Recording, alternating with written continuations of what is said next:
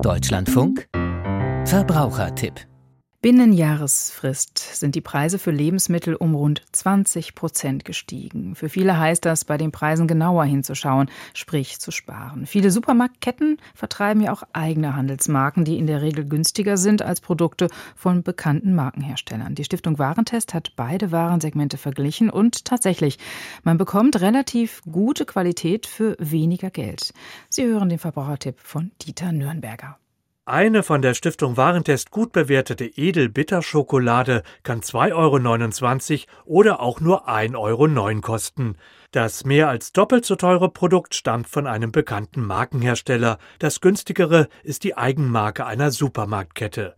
Kein außergewöhnliches Beispiel, denn in vielen Untersuchungen der vergangenen Jahre gab es solche oder ähnliche Bewertungen und Preisvergleiche, sagt Warentesterin Ina Bockhold gut für Kundinnen und Kunden, denn der Griff zu einer Handelsmarke sei in der Regel nicht mit Qualitätseinbußen verbunden. Da stellten wir fest, dass die Handelsmarken insgesamt mit der Note 2,7 und die Marken mit der Durchschnittsnote 2,8 abgeschnitten haben. Das heißt also, beide Gruppen hatten eine Durchschnittsnote von 3 plus, würde man in der Schule sagen. Die Qualität ist also insgesamt vergleichbar. Über 1400 Warentestbewertungen wurden für diese Untersuchung noch einmal betrachtet und preislich auf den aktuellen Stand gebracht.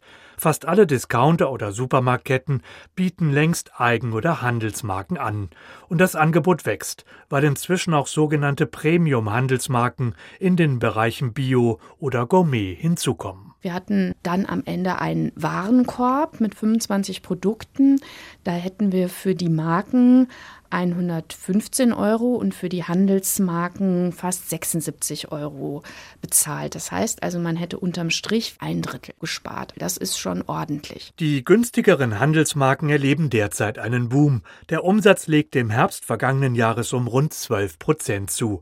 Doch stiegen auch die Preise um durchschnittlich 19 Prozent.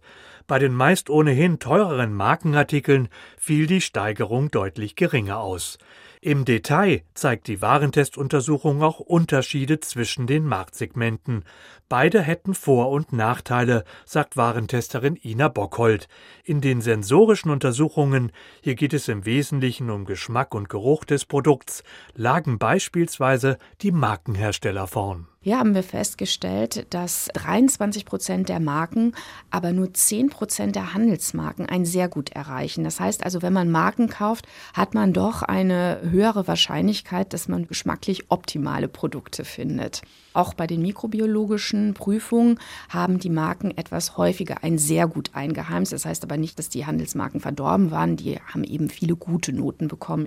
Insgesamt schnitten mehr als 90 Prozent der Produkte mikrobiologisch sehr gut oder gut gut ab. Bei den Verbraucherinformationen konnten hingegen eher die günstigeren Handelsmarken punkten.